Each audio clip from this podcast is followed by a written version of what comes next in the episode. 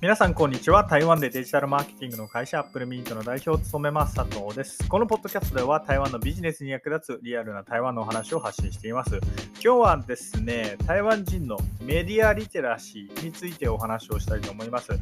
結論から言うと、台湾人の方が日本人よりメディアに対するリテラシーは高いと僕は思っています。まあ、そんなお話をしたいと思います。このお話をしようと思ったきっかけなんですけれども、先日ですね、僕は、えー、日本と台湾の政治経済学を学んでいる政治経済学者の方と台湾の総統選について、えー、お話をしたんですけれども、その時にですね、まあ、ちょっと雑談で、サイバーセキュリティのお話になったんですよ。でその時にその政治経済学者の方が、え、おっしゃっていたのがですね、台湾の方が日本よりサイバーセキュリティが、え、優れてますと。それは何でかっていうと、台湾はもう過去何年ですか？過去20年ぐらいにわたって、えー、毎日のように中国からサイバーアタックを受けてきているから、あのサイバーアタック慣れしているみたいな、そんなお話をしていて、それめっちゃ説得力あるなっていうふうに思ったんですね。で、えー、それに対して日本っていうのは、まあ、最近ね、中国からよくサイバーアタックとか、まあ、やれスパイダーみたいなあの、ね、情報を抜き取られているとか、そういうお話は聞いたりとかするんですけれども、まあ、そりゃ毎日、その中国のサイバーアタックを受けてるような国だったら、サイバーセキュリティは強くなるわな、みたいなことを思いました。で、その流れで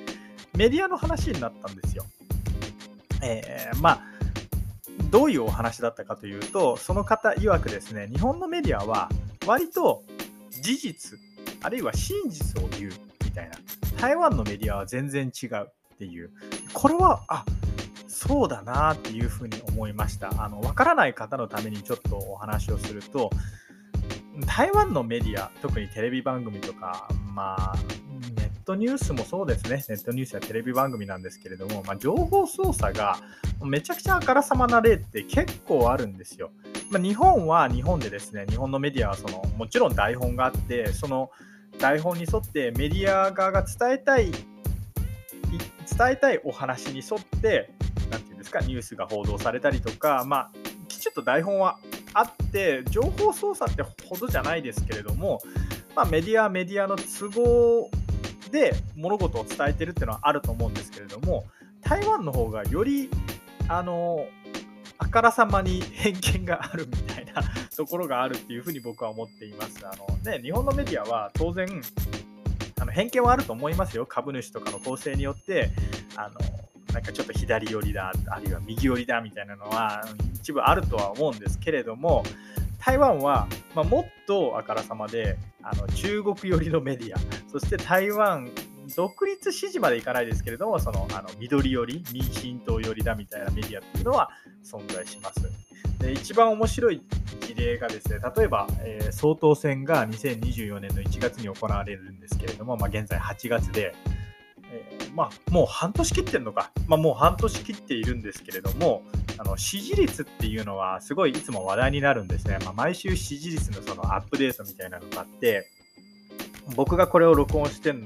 のが8月の、まあ、半ばになるんですけれども、えー、8月のその半ば、現在、現時点で立候補者っていうのは3人います。えー、与党、そして、えー、野党の国民党ですね。そしてもう一つが、えー、自分で自分の党を作ってしまった元台北市長さん、クー・ウェンズという方が、